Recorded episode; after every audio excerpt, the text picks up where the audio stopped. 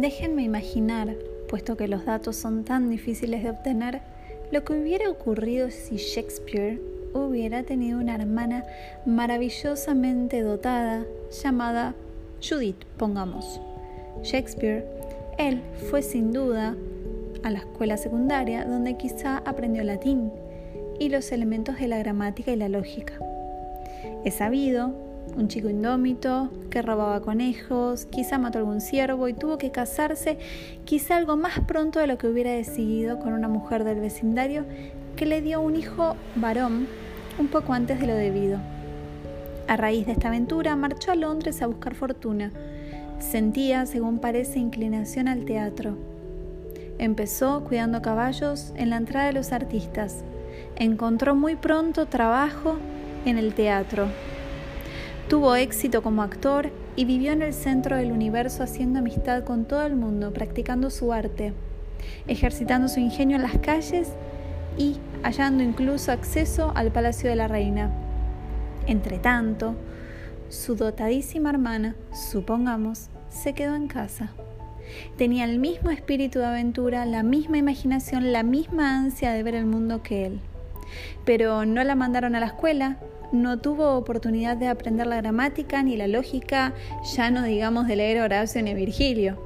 De vez en cuando tomaba un libro, uno de su hermano quizá, y leía unas cuantas páginas. Pero entonces entraban sus padres y le decían que se surciera las medias o vigilara el guisado y no perdiera el tiempo con libros y papeles.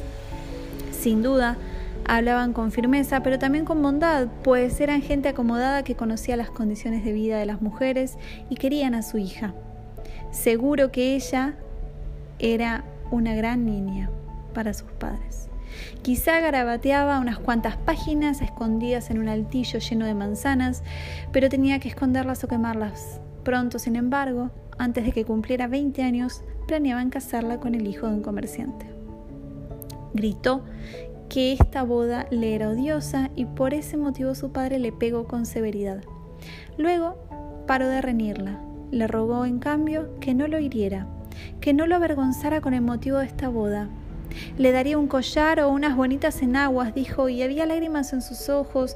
¿Cómo Judith podía desobedecerlo? ¿Cómo podía romperle el corazón? Solo la fuerza de su talento la empujó a ello.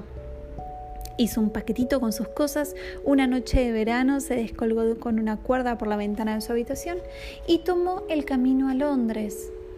Aún no había cumplido los 17 años. Los pájaros que cantaban en los setos no sentían la música más que ella.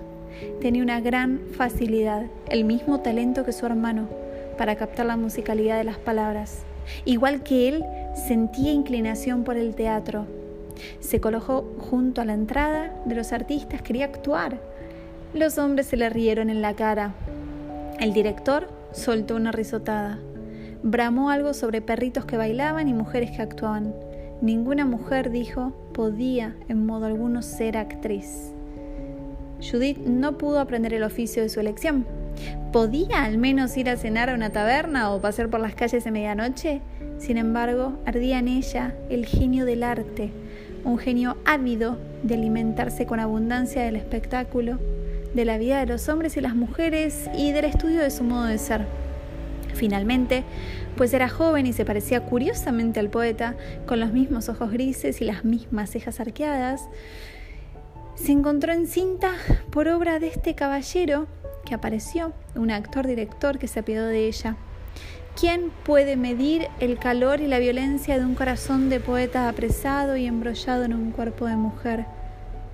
Judith se mató una noche de invierno y yace enterrada en una encrucijada, donde ahora paran los autobuses frente a la taberna Elephant and Castle. Virginia Woolf, un cuarto propio.